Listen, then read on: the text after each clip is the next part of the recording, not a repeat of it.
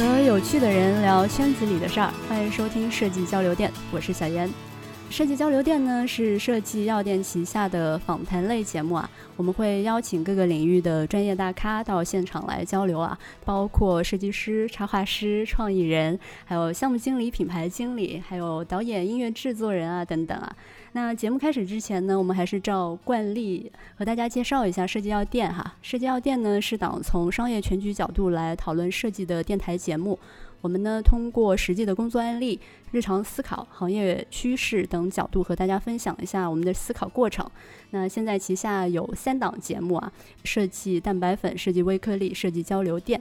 那大家可以通过网易云音乐、站酷、iTunes 播客搜索关键词“设计药店”，店呢是电台的店，订阅和收听我们。另外呢，想进一步了解每期节目图文资料的同学，也可以通过订阅我们的微信公众号“设计药店”查看。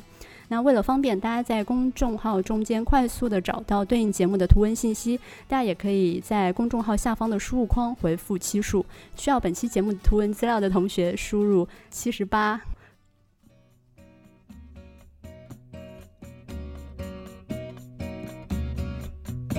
在五月初的时候啊，药店收到一个听众的建议，希望药店能够多采访一些插画师。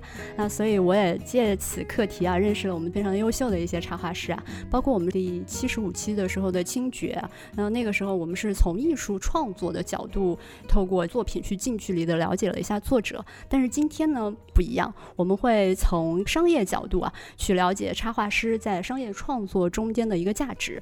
那所以我们今天邀请到了我们团队。中非常优秀而且非常重要的插画师刘乃中，乃中和大家介绍一下。哎，大家好，我是刘乃中，在微博上面叫牛乃忠。就奶中给我印象很深的一句话，当时看到蛮感同身受的，说出了我们一些这一类技术出身的设计师的一些心理写照。你知道哪句话？我说啥了？呃，奶中说，他说不开玩笑的说，我是一个胆小且卑微的男孩子啊。嗯，最近很多人讲这句话，我觉得往往是这样类型的男生或者女生啊，他会在这种插画圈或者漫画圈留下作品和痕迹。绘画这种表现形式还是在幕后做的比较多一点嘛，所以你们可能看到更多的是我的作品，所以我的个性或者是其他画师的个性一般都嗯不会太张扬。内敛，看奶中有点害羞，其实奶中不害羞啦，日常其实奶中还挺开朗的，是不是？对，就是有点紧张，因为你你前两天没跟我说今天录吗？我如果知道今天录的话，我应该会穿帅一点过来。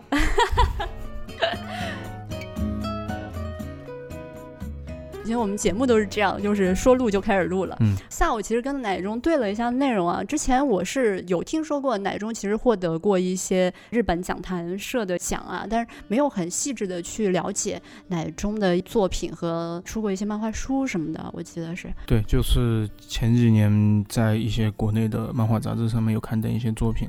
嗯，后面我刊登的过的杂志全都倒闭了。做这种纸媒的漫画行业，就是现状就是这个样子。这个是行业这几年的一个大趋势。对，像上海那边一些报刊亭啊，今年你也看到基本上就没有了。对，报刊杂志这个形式慢慢被互联网的一些形式替代了。之前我们有刊登过哪些漫画？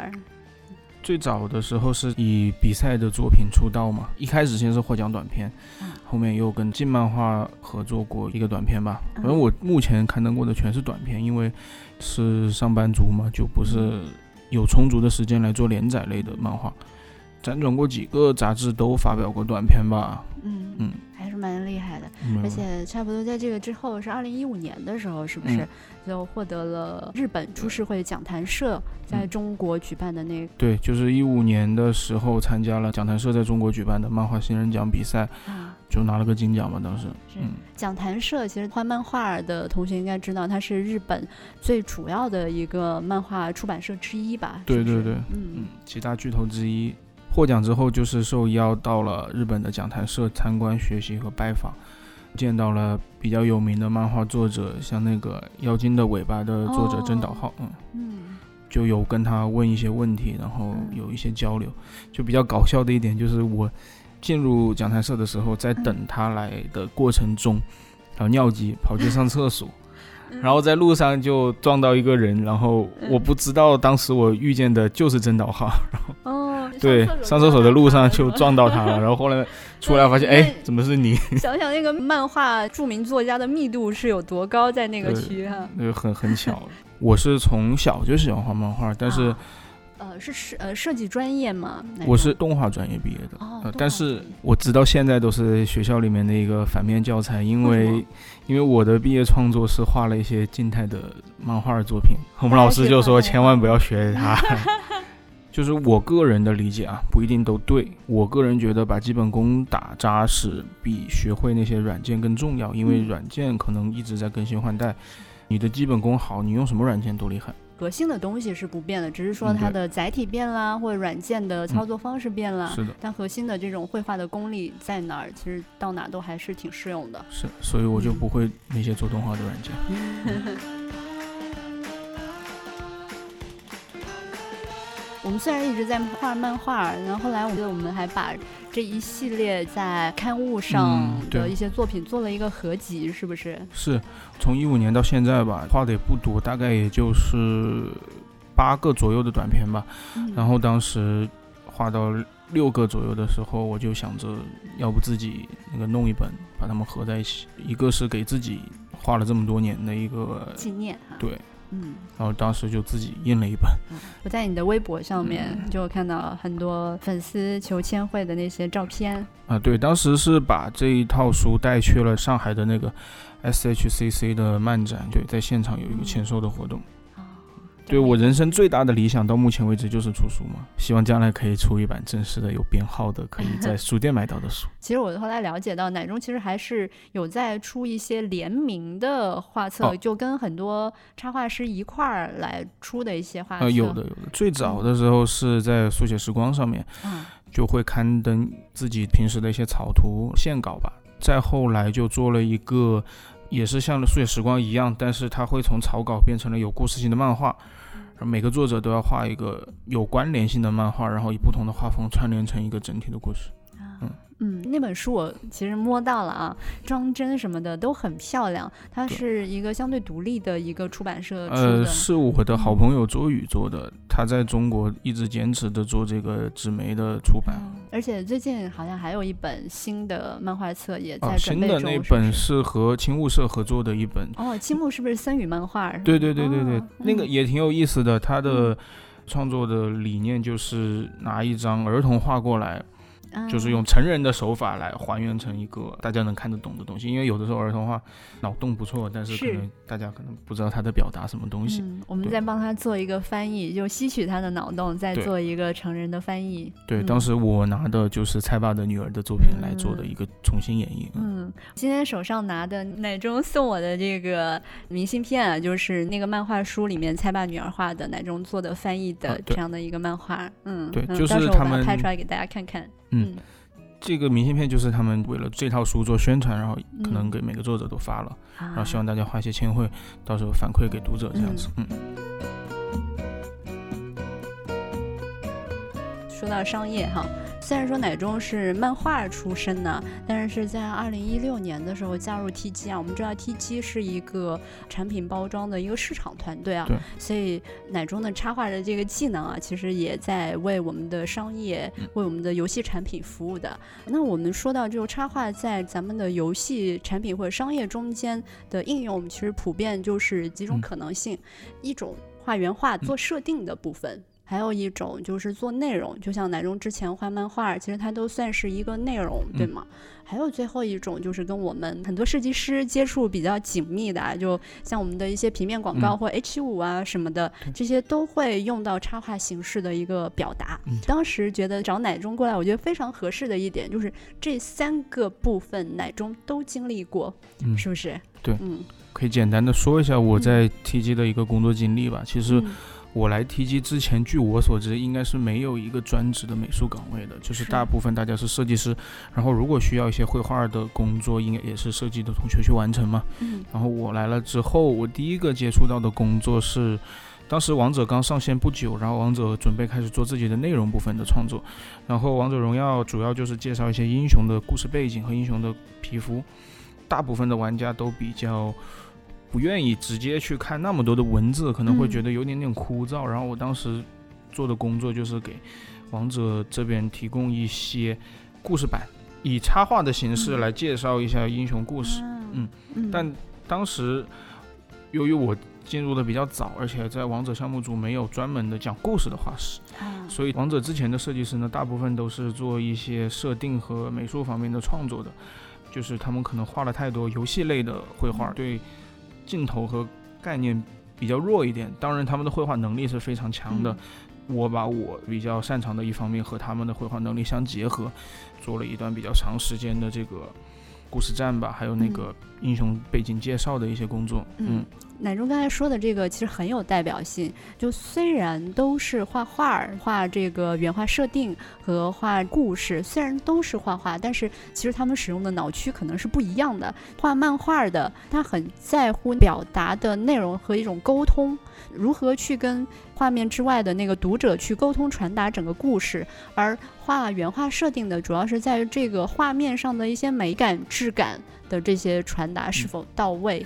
对，画游戏原画和画漫画或者画一些分镜头动态故事版的区别，就在于你在画游戏原画的时候，你需要。把每一个地方都画到很精致，因为你接下来的工作可能是给 3D 的同学去继续他们的建模工作，你必须把它的每一个细节都画得很清楚，看得很明白。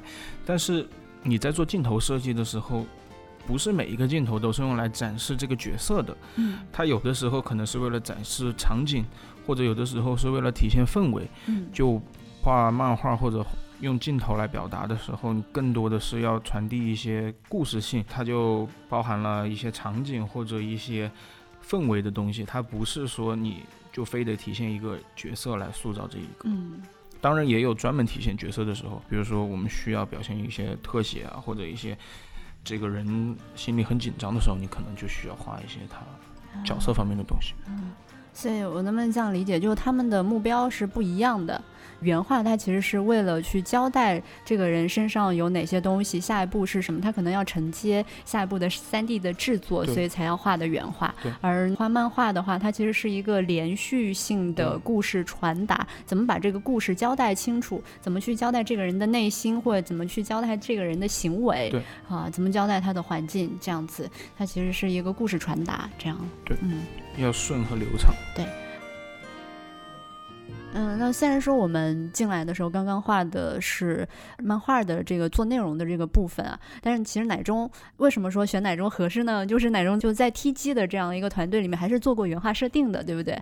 嗯，但是这个原画设定可能并不是 for 那个游戏哈，那我们是在我们的传播中间也会遇到这个这些设定的问题。嗯，对，因为 TG 是一个面对市场的团队。小严提到的原画设定，就是我们做的这些原画设定吧，可能跟项目组做研发的那块的原画设定还不太一样。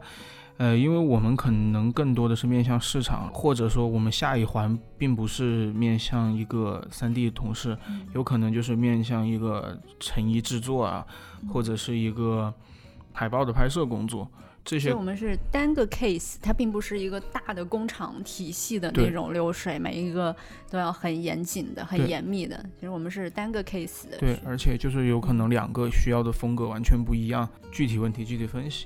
比如说之前给那个 Angelababy，她之前代言的那个拳皇项目，撇去游戏不说，还是蛮成功的，因为不仅仅是做了一个明星代言。同时把明星代言植入到了游戏中，它变成了一个真正的游戏角色，你可以在游戏里面选它。我觉得这一点是之前好像比较少游戏这样做过。嗯，可以先给大家介绍一下之前做的这个 Angelababy 代言拳皇的这个项目。嗯，当时说是要给 Angelababy 来设计一套在游戏里面会还原出来的一套服装的时候。它跟做真正的游戏设定不太一样，就是游戏设定里面可能你的男女的角色都是既定的一个身材比例，但是你落到了一个真正的人身上，它不是游戏里面的那种比例的身材，有很多很具体的问题。对你可能会更多的考虑到 Angelababy 她穿这个它是一个比较对她比较嗯。娇小啊，能不能体现嗯。它的身段啊这种嗯。思路，而且这个角色他是又有中国背景的，所以你要在嗯。他的身上体现一些中国元素，所以我嗯。当时就是结合了一部分的旗袍的元素。我当时设计是一个比较开高叉的，因为我想着嗯。可以，当时对对要求就是要做性感一点嘛，因为嗯 baby 之前的印象大家都觉得是比较美啊、可爱一点的，然后后面他想走成熟路线，嗯。然后所以我就也考虑到了这些因素，然后来做这样子的设计。啊嗯，就综合明星他自己的个人的意愿，对，嗯嗯，然后也结合咱们游戏在宣发时候的一些传达对，嗯，更贴近市场和宣发这一块的一些很具体的需求。对，在 TG 做的这一些原画设计类的需求，我觉得其实更偏向于一些概念的设计。它会根据不同的项目风格，因为 TG 要面对整个市场的各种各样的项目，都要做一些适应这个项目风格的一些设计。嗯嗯，这块儿的技能也来自于奶中原来也参与过游戏内的一些原画设计，是不是？所以这块经验也沉淀下来了，才能够让奶中在 TG 这样的一个市场团队里面，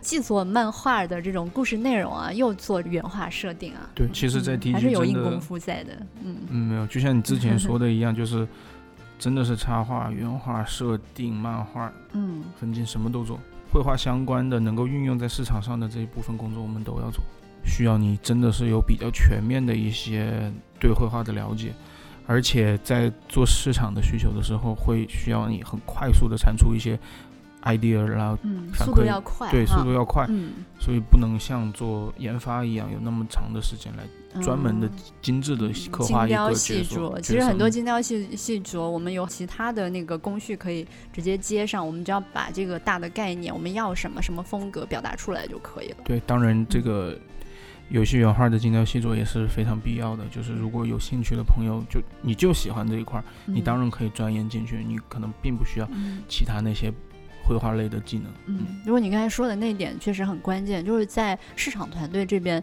速度是非常重要的一点。所以我觉得奶中的这个绘画的优势，它就有一点，就是说实在的啊，其实奶中并不是属于是把一个画画的非常的那种细致立嗯体，那是精嗯，而且奶中的话大部分是黑白的这种居多，很多是在表达和快速传达这一块，就是情绪啊、故事啊这种传达这块是有优势的。所以在市场团队中间也是有蛮多的一个发挥的空间和适用的场景的。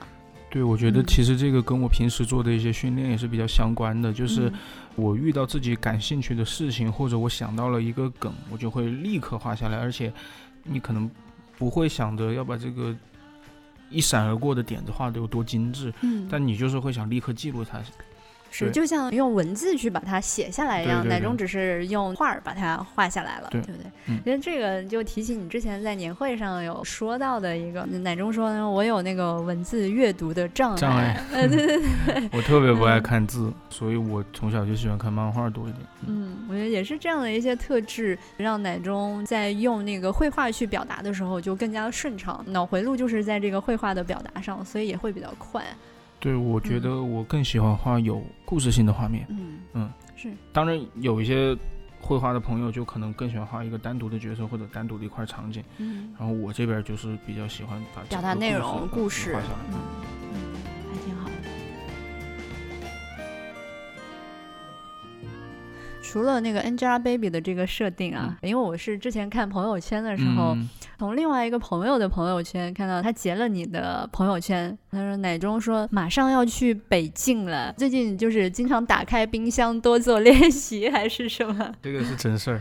我从来没有去过那么寒冷的地方嘛。嗯当时是接到了一个在哈尔滨的工作，《王者冰雪世界》，做完了设计以后要去那边盯着师傅把这个东西落地，给做成真正的东西，很紧张。没有去过那么冷的地方，我连 我连羽绒服都是跟好朋友借的，我没有那么厚的衣服。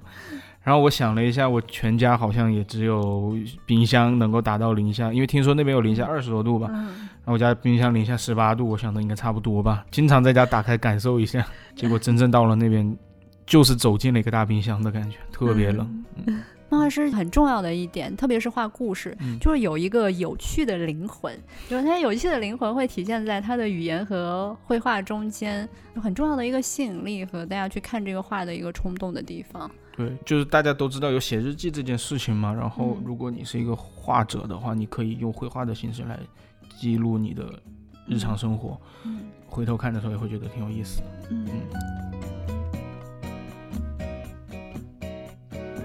在《王者冰雪大世界》那个 case 里面，咱们有遇到一些问题，或者说有一些有趣的事情吗？在王者荣耀和冰雪大世界的这个合作呢，是今年是第二年，在哈尔滨每年都会举办一个冰雪大世界的活动，从圣诞左右一直持续到春节期间，就整个冬天都会有这个活动。啊因为他们有先天的优势嘛，就是能够最低的温度能够达到零下三四十度，可以取到非常多的冰，然后来做冰雕。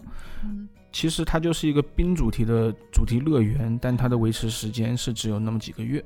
对，因为王者的 IP 现在就是比较大了，然后他们就主动找到王者项目说，在我们的园区做一块王者一比一还原的峡谷，然后再做一些王者代表性的建筑物和雕塑。第一年很成功，所以我们第二年又继续合作。然后我就是第二年来接触到这个项目，然后因为第一年我们第一次尝试嘛，嗯所以在雕塑方面不是很有经验。据我了解到，他们甚至有把整个铲掉了重新堆的一个过程。对，嗯所以今年为什么把设计放在先行，就是为了让工期缩短，不再发生这种推倒重新来做的事情。嗯所以就把做这个雪雕的设定的工作交给了我。当时老板们的要求就是，去年的雪雕塑造的英雄形象比较少，然后我们王者里面有大量的英雄形象，希望能够在今年能够有一个更好的展现，就是多一些英雄。多角色，对，嗯，当时最初的时候，项目组跟我说要出现三十个英雄，我的内心哦非常的抵触，我觉得不可能表现出这么多的英雄，因为嗯。雪雕这个东西吧，它不像是木雕或者是其他类型的雕刻，不能够那么精致的表现一些细节。雪雕需要的是更大面积的造型，嗯。所以我当时就跟项目组讨价还价嘛，最后把英雄的形象确定在十三个，嗯。就也是一个非常大的工程了。因为第一年嗯。我们做了五个，而且五个都是站着的，就嗯。pose 比较简单的，那今年是十三个是在一起的，还是单个分开？是在一整张，就你啊可以想象他们一个个雪雕上面有十三个英雄，对，它是嗯。分层的，然后有一些是头像的特写，有一些是半身，有些是全身，嗯就也是做了一点点疏密的一些嗯设计吧。如果全都是全身出现，全都是站立的，就很傻很愣嘛。而且你可以利用到雪雕这种材质，可以做一些飞起来的动作，单个雕塑做不到的一些东西。嗯，飞起来的动作，这个雕塑怎么飞起来？它能支撑得了吗？是这样子的，雪雕有两种，一种就是做一个单个的，嗯然后另外一种就是类似于我们平常了解到的浮雕，啊，就是因为它嗯背部有一定的支撑，所以我们才能做一些嗯飞起来的动作。嗯，啊。那我们在设计这个雪雕造型的时候，会考虑到，比如说材质的问题，雪雕的面它不能那么复杂。那我们在画这个插画风格的时候，也会做一些解决方案。会，因为我们的游戏设定里面可能会有一些尖刺啊，或者比较细的一些东西，嗯细的飘带啊之类的。嗯然后在面对雪雕的时候，这些东西是不能做出来的。即便能做出来，它坚持不了那么多天，它就会融化。了，嗯，所以一定要就是往大块面去做，嗯这个是在设计之初就要考虑到的一些因素。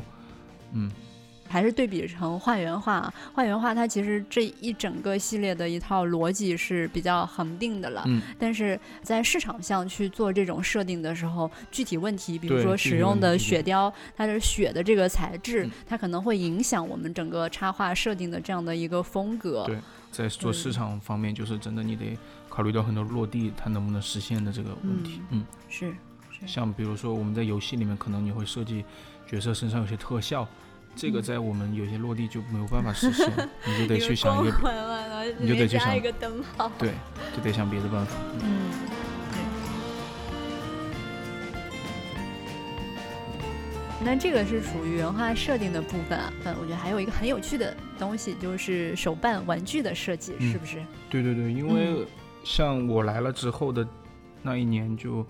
我们这边成立了内容拓展组嘛，嗯，然后因为现在 IP 的衍生价值也是非常大的一块，前景非常好的一块市场，是，大家对游戏产生了感情之后，就会想着我要拥有一款我最喜欢的英雄的手办或者玩具或者抱枕，对，嗯，实际的出现在我们生活当中，嗯，所以从那一年开始，我就接触到了玩具的设计，嗯，玩具设计我觉得应该是很多男孩子的梦想了，对。因为从小就喜欢玩具嘛，漫画、玩具都是一个系列的。就我最喜欢的漫画书是《龙珠》，我就肯定会想要一些悟空的手办摆在家里。是，对，嗯。我看奶中的桌子也是摆满了各种各样的玩具。菜还是菜吧比较多，我我小巫见大巫了，他他太多了。嗯。我我我我就是买买一点便宜的吧。对，我的少一点，但是也其实也不少了，也算多的。说到这个玩具设计啊，因为奶中有做了一个那个大家最近都很熟悉《流浪地球》的一些手办和玩具，有包括《流浪地球》中间出现的那个重装卡车，还有一些主角的一些手办玩具，对不对？对。而且是《流浪地球》他们找到奶中的是吗？就是应该是玩具的生产商找到我，哦，他们是拿到了中影的授权啊。不过我后面的工作也是经常要跟中影那边反复的确认这个形象，嗯。按道理来说吧，手办周边这种东西一定要先行。嗯，但是对于《流浪地球》来说，他并不知道自己会火，火，然后他没有信心去准备那些，所以就在之后才开始做这这样子的工作。嗯，那接到这个需求的时候，咱们是从哪些切入点去思考应该做成什么样的手办呢？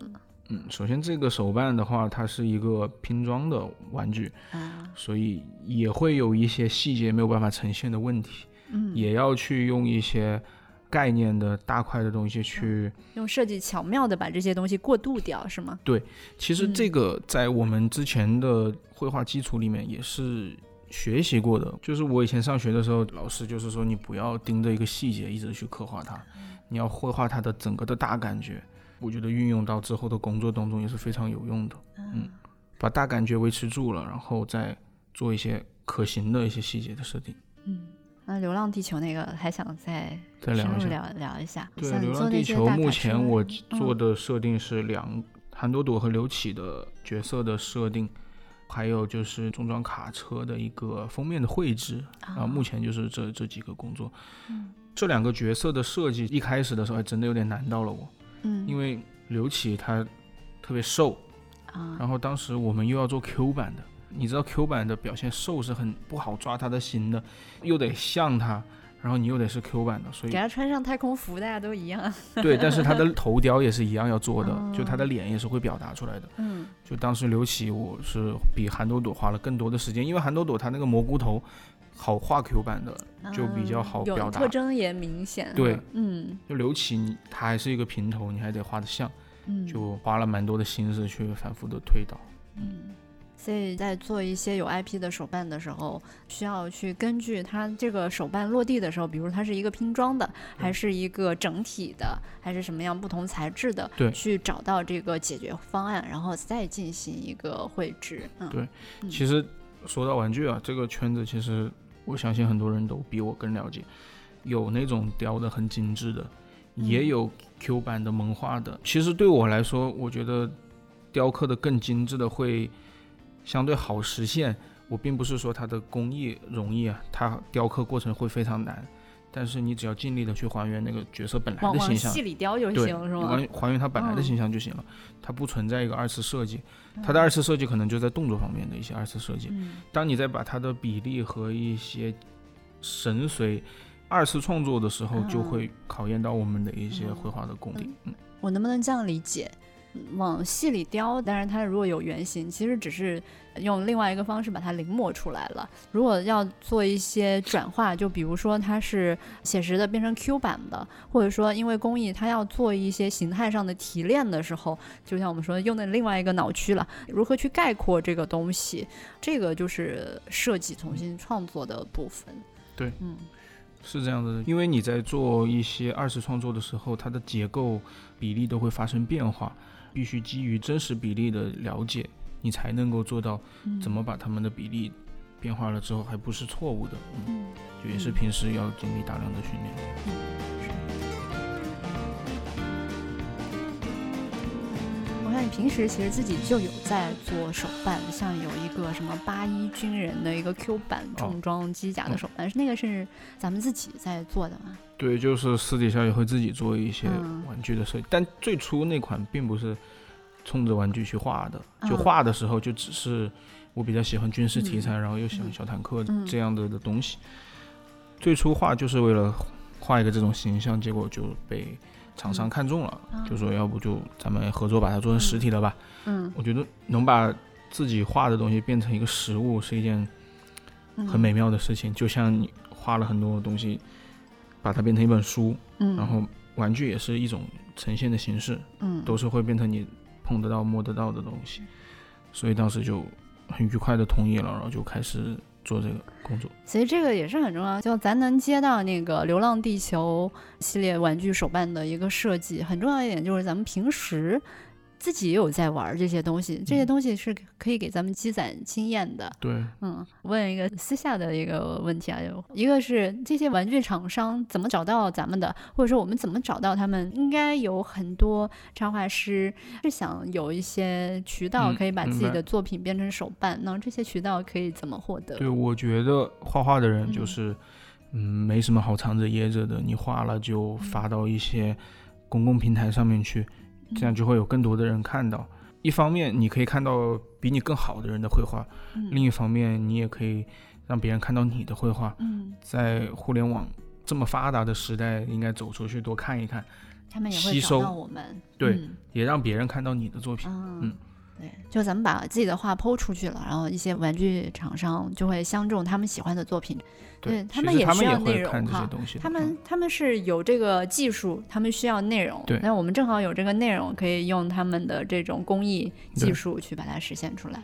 对，互联网时代就是对绘画有个非常大的帮助。嗯，可以推广你，你也更容易获得学习的资料。这样是。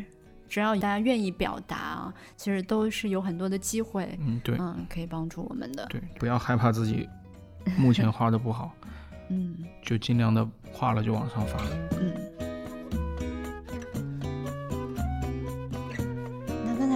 说了像原画设定啊、做手办啊这样一个部分，嗯，我觉得还有一个重要的一个这个部分，就是我们经常做的这个传播类的平面广告、H 五这样的一系列的嗯广告传播作品哈。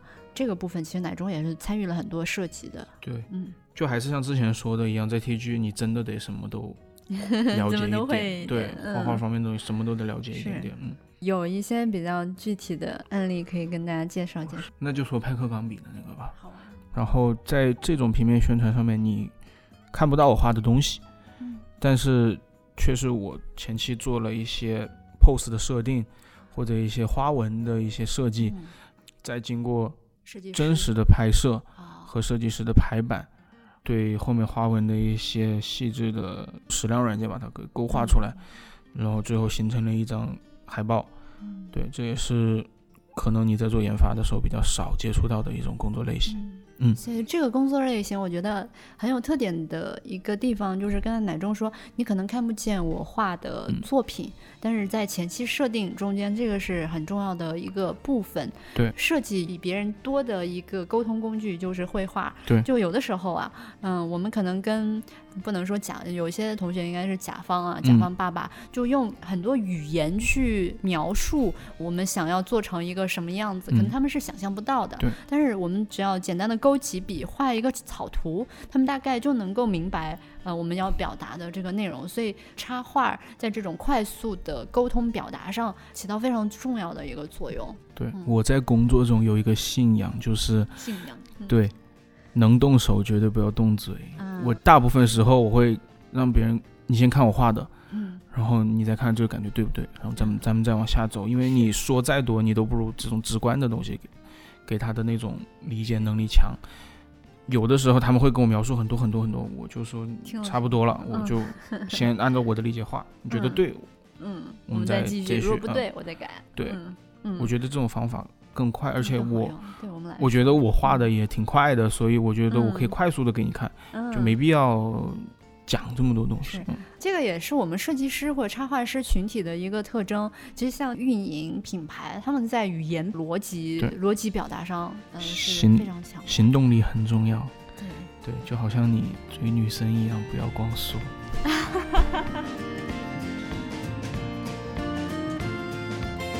哎，我们说回来，嗯，像品牌啊、产品经理啊，他们在这个语言逻辑表达上，这个是属于他们的一个专业技能。嗯那咱们作为设计师、作为插画师，有可能大部分同学啊，没有到达跟品牌经理一样的这种语言水准、啊。对对对，那所以这个时候，我们更多的可以使用我们自己擅长的这个绘画，还有图像的沟通的这个技能，嗯，去交流，我觉得是一个很比较高效的一个手段。而且大部分你要面对的是一个执行团队，你给他嗯一张图，他是最好理解的。啊，他们跟我们其实也很像。你跟他说半天，可能很难说清楚，但你画了一下，他们就懂了哈。对，嗯，所以这个也是我们在平面传播过程中间，插画会被使用到的一些场景。有的时候可能没有办法直接呈现在最后的作品里面，但是它在前期的设定中间起到非常重要的一个沟通和表达的作用。对，嗯，好。平面传播上啊，奶中还做了嗯、呃其他的一些东西，就是我上次在那个香港的时候还看到有一张关于喜剧之王的一个定义海报，我觉得还挺有特色的。后来知道是奶中这边画的，是不是？是这个工作室在其实比较赶，嗯，他在电影上映的前大概一两个月的时候喜，剧之王好像是几？大年初一，哦，大年上映的。嗯。觉得星爷他是一个比较有童心的吧，他想用一种蜡笔画的形式来表达这个海报，啊所以嗯当时我真的去买了蜡笔，然后来做这个海报的创作。不用那个咱们软件的对手绘，他要嗯求就是要那种手绘的，可能有嗯一种肌理啊，或者有点灼灼灼的感觉。当时我接到这个需求的时候，他说你要想象自己是个不会画画的人了来画这张画，所以灵魂画手画出来的那种感觉。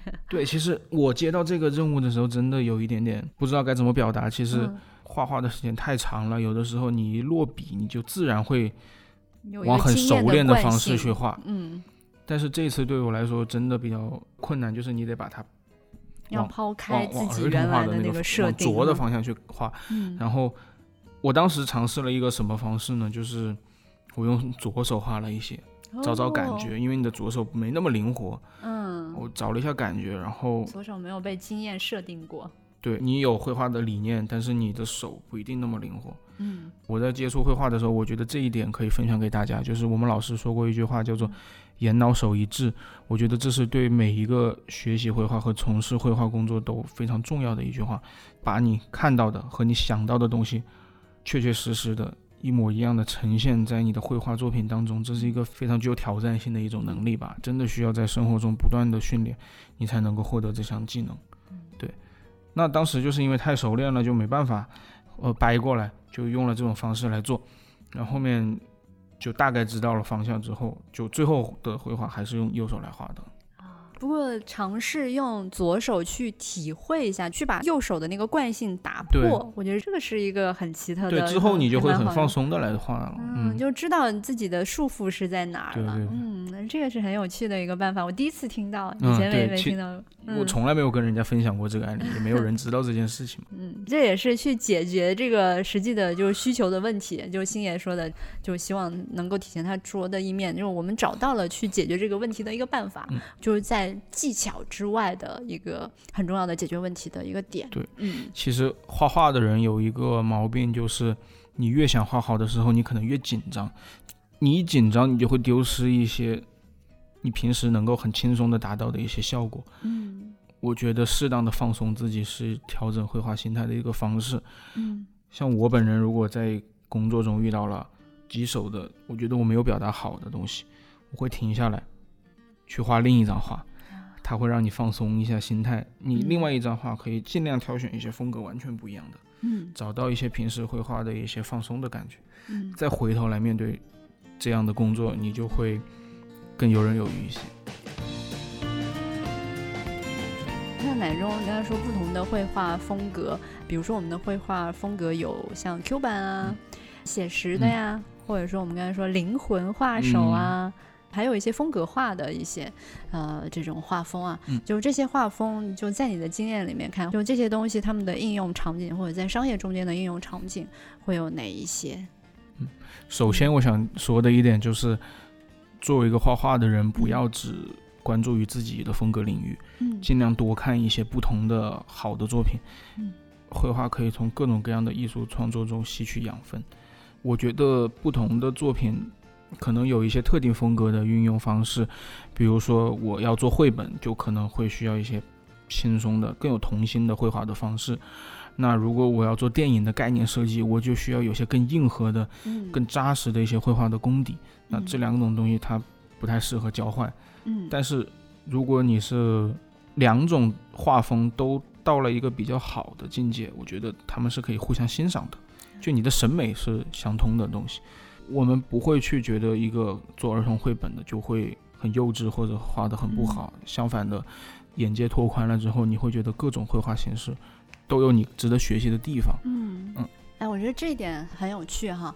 刚才奶中举了一个例子，就是做儿童绘画的绘本或者做电影，就是他们沟通的对象是不一样的。可能儿童绘本它是跟小朋友去沟通的，或者说呃喜欢这些童真的大小孩儿们去沟通的。嗯然后电影呢，它可能当然也跟电影风格有一些不一样，但是比如说他是属于比较成人的、比较硬核的，然后它是又是用另外一个身份去沟通的。对所以作为设计师或者插画师本身啊，就像奶中曾经会是那个儿童，或者说你在那个儿童的这个角度上去做过思考，或者你站在过很硬核的这样的一个角度去思考。一个是尝试过这个风格，第二个也是体会过那个角色，才能够很好的去跟大家去做沟通。对，嗯，然后这个也是让我想起奶中中午跟我说的一句话。嗯，中间有个打篮球的，就是那个叫什么？呃，野草蛮生，就奶中说，就是因为我自己很喜欢打篮球，嗯所以我在画那个东西的时候，就相对来说比较有一些感觉，或者能够把自己对打篮球的这个热爱和这个情绪、呃、结合一下对，结合到这个作品里面去，。当嗯时野草这个又有点不一样，也是在 TG 接到的工作内容。它是这样子的，野草这个项目最早是想做一款潮玩，嗯那我本身又比较喜欢打篮球，就又喜欢潮玩，两种东西结合在一起都是我的兴趣爱好，嗯，所以就来做了一个这个草人的形象的设计。那草人作为就是野草蛮生的整个的系列的主形象吧草，人是什么？草人就是你看到的那种啊海报里面的那个角色。叫草人是但，对，那啊那是草人一点零，我们现在目前正在做草人二点零的设计。嗯嗯，就是将来希望能够通过这样子的工作形式，真的把草人变成一款实际的玩具，嗯然后跟大家见面这样子。嗯我能不能这样理解啊？就是对于设计师来说，你的表达技巧是一方面，第二个很重要的是在你的生活体验的这个丰富度，能够给你的这个创作找到一个和其他人去沟通的 match 的那个点呢、这是属于一个内容支撑，一个是技巧支撑，一个是内容支撑，对两者都非常重要。就像就像刚才说的一样，不要只关注于自己的绘画风格，多去看几种绘画风格，再往外扩大一点，就是你不要只关注于绘画，你可能要多关注于生活中的一些其他的事情，嗯。运动啦、电影啦、嗯。音乐啦，嗯各种各样的表现形式，它都会给你的艺术创作带来灵感。嗯。就有的时候你可能就是生活中看到了一幕，嗯。你就特别想画把它画下来，嗯。那就不是说你一直在看一些绘画相关的书籍啊，或者是嗯。一直在专注于绘画这一件事情上面能够带给你的。嗯对，嗯多接触一点别的东西，不要让自己变成宅男，就多看一些东西。嗯，嗯，这个非常非常关键，我觉得这也是所有的作者有没有内容力的很核心的一个点。对，因为很简单嘛，就是如果你没有经历过这件事情，你去画它，你可能画出来的不真实。嗯然后你如果有体验，你就可以把一些细节的东西都画出来。嗯比如说，我不去哈尔滨体验生活，我永远都不知道那些雪雕是不能舔的。你知道为什么不能舔吗？舌头会会粘上。这是一个原因，另外一个原因就是那些师傅都是就地大小便的，他们会埋在那里面。嗯这个点。对，这些东西如果你不去体验，你根本就不知道。嗯，你想象中哇雪白的，你必须去体现这些生活，你才会。后来我我记得你有画了一个哈尔滨日记，是不是？我没画，但是之前的有个视频采访我有说，不过后面被剪掉了，嗯，我不知道这个能 能不能播。嗯嗯，没关系。其实其实这些道理你们应该都听过，嗯就是保持对绘画的热情。嗯那平时多画，真的绘画没有什么捷径，就是多画。你如果不想多画，你就多看，因为绘画是一种可以通过视觉积累的东西。嗯就不要只看自己喜欢的风格，什么都看。像我自己画的可能是偏少年热血一点的漫画，但是我也看成年向的，然后我也看少女漫画。我觉得好的漫画里面有个内核，它的故事肯定是好的，所以你可能怎么样都能学习到一点点东西。嗯不要局限自己，嗯，绘画真的是一个很好表达自己的形式。我们跟音乐比起来，可能会稍微就是不那么一样，但它都是一种表达的形式吧。嗯。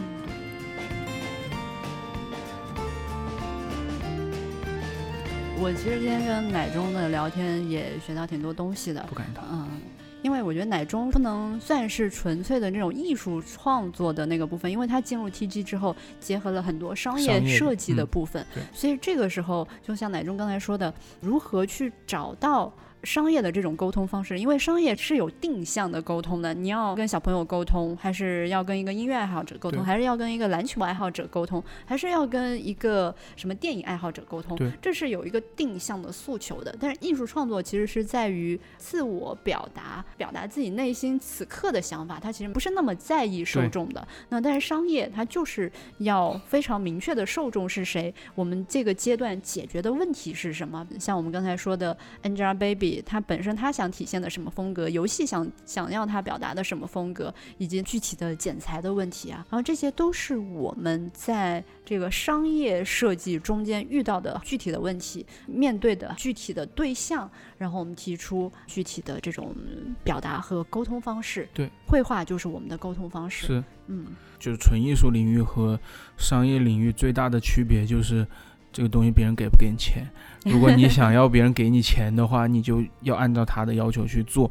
当然，你可以在既满足于客户要求的标准，又可以把自己的绘画达到一个可以发挥的空间。是去这里面还是有空间可以找的。对，对，并不是说设计师很难沟通啊，就是但设计师确实存在的一个坎儿。这一方面可能是比如说甲方爸爸的一个要求，嗯，另外一方面其实也是我们能不能体会到这么多不同角色的一个诉求，就是面对沟通角色的一个诉求。因为商业设计确实跟自我的创作、艺术创作解决的问题是不一样的。嗯就像奶中说，多看其他的作品，以及设计之外、漫画之外的不同的生活体验，是我们去修炼的一个切入点吧。嗯，对对对，嗯嗯，就多多看，多学习。对。好，最后也是很希望大家呢，也可以嗯参与到我们的广告传播的设计中来，因为就拿我们自己团队来比喻哈，是有很大的一个发挥空间和价值的，就包括我们的角色的设定的部分、玩具手办，还有漫画内容的一些创作，还有一些 H 五啊、插画广告啊这样的一些传播，是有很多应用的空间的。所以从事插画的同学啊，应该我觉得应该是很有希望的这样的一一个技能吧。所以也希望大家可以继续练习，然后呢，关注自己的生活，多去做更多的体验，在商业上，我觉得应该是能够达到很好的价值的，在团队里面。嗯，对，如果你有一些在绘画中遇到的问题，你可以在微博上跟我交流。啊，对对，嗯嗯，大家可以关注一下奶中的微博，就叫做牛奶中的微博，牛奶就是我们喝的牛奶，牛奶中间的中，牛奶中的微博。嗯，那本期节目就是这样，谢谢大大家嗯，拜拜。拜拜，我要赶回去了，嗯。我我的车快走了。